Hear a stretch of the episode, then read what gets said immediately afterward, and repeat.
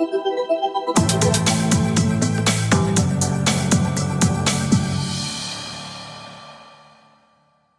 Olá, queridos irmãos, plantadores de igreja, evangelistas. Muito bem, eu quero desafiar você a, junto comigo, a gente bater um papo aqui sobre plantio de igreja, um estudo de caso bem prático, bem simples, para você colocar aqui, é isso mesmo, no seu dia a dia, na sua vida cristã, como colocar em prática essas ações. Pastor Abdala, em seu livro divide o plantio de igreja em quatro fases. Eu quero abordar aqui com você. A primeira é você conhecer o contexto, conhecer a história da sua cidade, aplicar esses dados dentro das suas estratégias. Então, com isso, você vai perceber que Guarulhos tem, lá no Vale do Paraíba, algumas características. A primeira é que ela é a segunda maior cidade do estado de São Paulo e estando em décima segunda mais populosa do Brasil. Isso vai influenciar as estratégias, as, as as estatísticas de como isso pode produzir mais frutos ou menos frutos nas nossas estratégias. Veja, Guarulhos se tornou então um centro estratégico. E esse centro estratégico, meu amigo, minha amiga, vai interferir de qual é a abordagem que você vai usar. Perceba, que aqui é, Guarulhos, então, é dividida, olha, por volta é, de 7 mil membros, você tem lá 1 milhão 322 mil habitantes, você tem uma média de 160 pessoas por adventista. Aqui a cidade é composta de dez distritos, nós vamos para a região de São Rafael, Vila Galvão, aqui Fernão Dias, aqui cidade de São Paulo, Jaçanã, e São Rafael fica nessa, margeando a Fernão Dias nesse, nessa parte de cá. Perceba? Então, dentro da primeira fase, você tem que identificar e recrutar os pioneiros, líderes apaixonados, irmãos queridos, então, você, você está sendo chamado para ser um plantador. É isso mesmo, você pode ser um plantador. Aqui você vai perceber que a comunidade de São Rafael, ela começa com 12 famílias e começa com ações missionárias, ações de amor, aonde os nossos irmãos são desafiados abrir as suas casas, convidar as pessoas para comer com elas, fazer amizade e, consequentemente, olha, acompanhem comigo aqui, ó, a gente tem líderes apaixonados como a Lúcia. Olha só o que ela tem para dar de recado para você. Olá, tudo bem? Estou aqui com a Lúcia. A Lúcia é membro aqui da Igreja do Tranquilidade, distrito de Vila Galvão. A Lúcia sempre teve um sonho no coração. Qual sempre foi o seu sonho, Lúcia? Meu sonho foi abrir uma, um ponto de pregação, uma igrejinha lá na, na comunidade São Rafael. E graças a Deus a gente abriu. E tá dando certo. Esse foi um sonho também que eu acredito que nasceu no coração de Deus, porque ele proveu todos os meios para a gente abrir lá embaixo na comunidade São Rafael. Então veja, percebeu que esse grupo de pioneiros são irmãos apaixonados. Então eu quero desafiar você agora, sai do canteiro e vai para a semeadura. Na semeadura, a gente eh, desafia a nossa irmandade a, a ter as ações de compaixão, mas principalmente começar as classes bíblicas.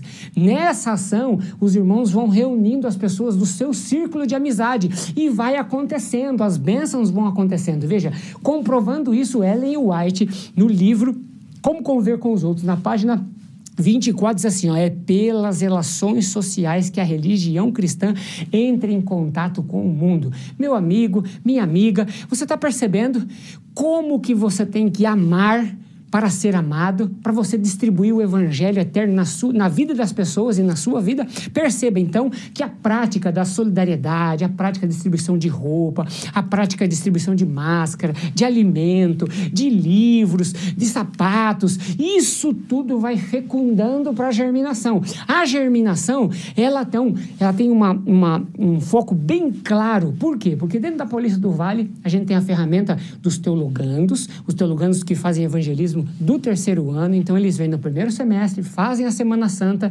em três, em uma comunidade, depois visitam em outros dois finais de semana nas outras duas comunidades, eles pregam em três comunidades, sendo que a última é um plantio, como é o São Rafael. Então, começa como um ponto de pregação, depois de ponto de pregação vai para grupo organizado, depois de grupo organizado solidificou a liderança, solidificou as finanças, então a gente organiza como igreja. E aqui você vai perceber o nosso teologando Túlio, junto com o pastor Abdala, que é o líder dos estágios aqui do NASP, o Túlio já pregando no seu ponto de pregação, as, tendo as ações no meio da pastor Plantão, a igreja no meio da pandemia, você pode ser útil, é isso mesmo. Olha só como o Túlio foi útil. Olha então o recado da Lúcia para você. Olá, estamos aqui na comunidade São Rafael, está aqui a Lúcia.